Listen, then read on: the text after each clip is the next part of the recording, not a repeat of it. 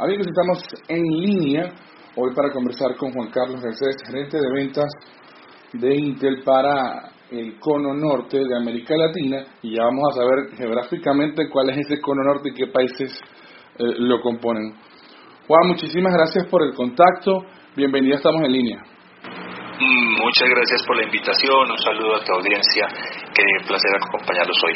La primera pregunta sería esa, Juan Carlos, ¿cuál es el cono norte de América Latina para Intel? El cono norte no es un cono, es lo curioso, eh, pero eh, los países que conforman esta región de Intel eh, son Centroamérica y Caribe, que digamos desde Guate hasta, hasta Panamá. Y luego entre los países andinos estamos Venezuela, Colombia, Ecuador, Perú y tenemos los vecinos del lado de ustedes, las Guyanas y la Guayana y este, este par de países que están justo al lado de ustedes y de Brasil. Esa es eh, la región de responsabilidad que estamos cubriendo desde aquí. Eh, porque realmente el cono cono y el cono sur es al final que es Argentina, Chile, Bolivia, Uruguay, Paraguay. Eso sí forma un cono desde el punto de vista geométrico. Eh, Juan Carlos, estamos celebrando los 33 años del computador. Yo yo diría que este, la culpa de que yo esté en los medios de comunicación y que me encante la tecnología, pues es de Intel, ¿no? Porque eh, casi todos los que estamos en tecnología, lo primero que nos, nos llevó, nos apasionó, fue una consola de videojuegos o nos llevó un computador directamente. En mi caso, mi primer computador, tuve la suerte de estar en, la, en, la, en el cambio de la ola, cuando todos mis compañeros de clase tenían un computador con un procesador XT y tenían un monitor ámbar yo estuve ahí en ese salto donde llegó el 286 y los monitores VGA. Eso fue síntoma de envidia por un buen tiempo, porque se veían las cosas diferentes y se procesaban diferentes en ese computador, ¿no? Un poquito más rápido. Y el famoso botón de turbo que daba más megahertz a ese procesador. Cuéntame un poco, en tu experiencia dentro de Intel, ¿cómo has visto ese cambio del computador? ¿Cómo, cómo lo sientes con ver tantos clientes, con ver tantos integradores? ¿Cómo ha celebrado ese, ese, 33 aniversario del computador para Intel? ¿no? Bueno, mira, eh, ha sido maravilloso, digamos, eh, el viaje que nos ha tenido en, Intel en estos 33 años en la evolución del computador, porque eh, ha sido un viaje paralelo. A la, a la par que ha venido evolucionando el computador, ha venido evolucionando las cosas que podemos lograr como, eh, como personas y luego los conjuntos de personas podemos atacar problemas cada vez más, más complejos. Entonces ha sido muy hermoso y con los clientes eh, tenemos clientes que han estado desde el principio, entonces hemos compartido múltiples anécdotas de toda esta evolución y de cómo explicar y llevar la tecnología al usuario final que a medida que se ha, salido del mundo de los técnicos hacia el mundo del día a día de cada persona, pues nos pone unos retos eh, muy importantes para explicar y hacer de conciencia eh, y educación de cómo funcionan los computadores y qué podemos lograr con ellos. Eso, eso que tú mencionabas es bien importante. Hace unas semanas tuve la oportunidad de que Intel nos invitara a ver una transmisión en vivo de la firma del convenio entre eh, tecnológico entre Intel y la Fundación Michael J. Fox, ¿no? Y tú, tú, te das cuenta cómo ahora la tecnología y esto que estamos caminando cada vez más del Internet de las cosas la estamos utilizando para procesamiento de Big Data, como este caso de, con la Fundación para buscar la cura del, del, Parkinson. Estamos cada vez más la tecnología arropando el procesamiento de información y dándonos mayor calidad de vida, ¿no? Y eso es una constante. Hemos encontrado como en, el computador una eh, herramienta, eh, digamos, que no tiene una función fija, sino que se amolda a nuestra imaginación.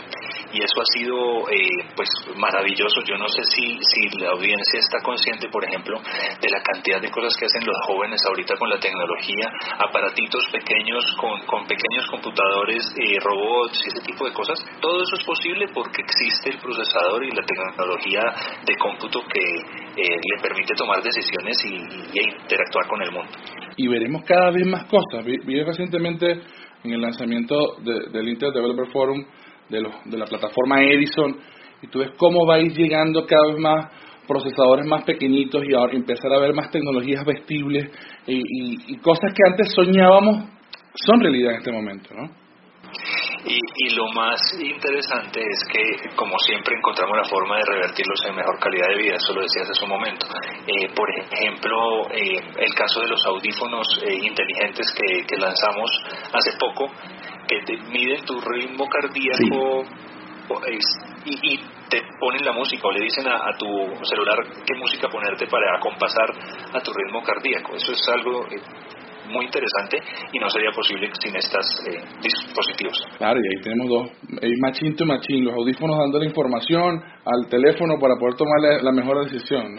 Ahí parecían cosas de, que solo veíamos en series de televisión de los 70 o de los 80, ¿no? pero que estamos viendo cada día más cercano.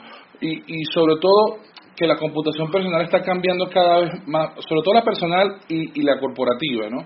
Está cambiando cada vez más ahora con todas estas tecnologías de o estas, estas tendencias de traer tu propio dispositivo o, del el, uso intensivo de móviles y de tabletas ha cambiado un poco el, la forma de, de, cómo se ve la oficina, ¿no? Y, y también el software está ayudando un poco para eso, pero te quería preguntar, dentro de los recientes lanzamientos asociados al computador, eh, ¿qué tenemos en este momento en el, en el, en el roadmap, en el portafolio de, de Intel, ¿no?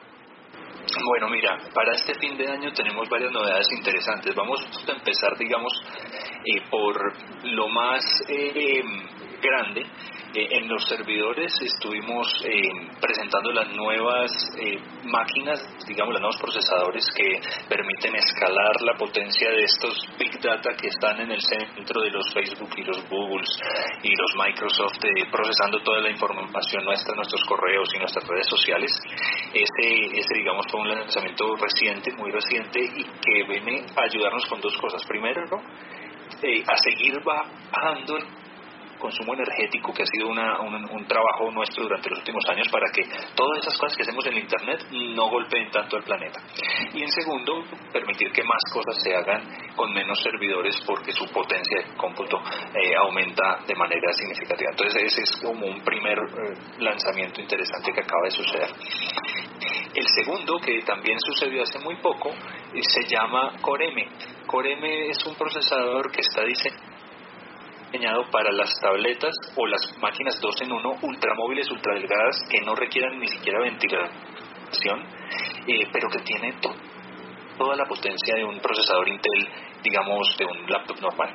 Entonces la idea es que eh, las tabletas no solo sirvan un dispositivo de entretenimiento, donde eh, tenemos nuestra red social, o nuestro juego, sino que además nos permitan expresar la creación que tenemos adentro en cualquier sitio donde estemos. Y ese procesador lo va a hacer posible. Seguramente los primeros dispositivos estarán eh, eh, a la disposición de los usuarios al final de este año en nuestros países.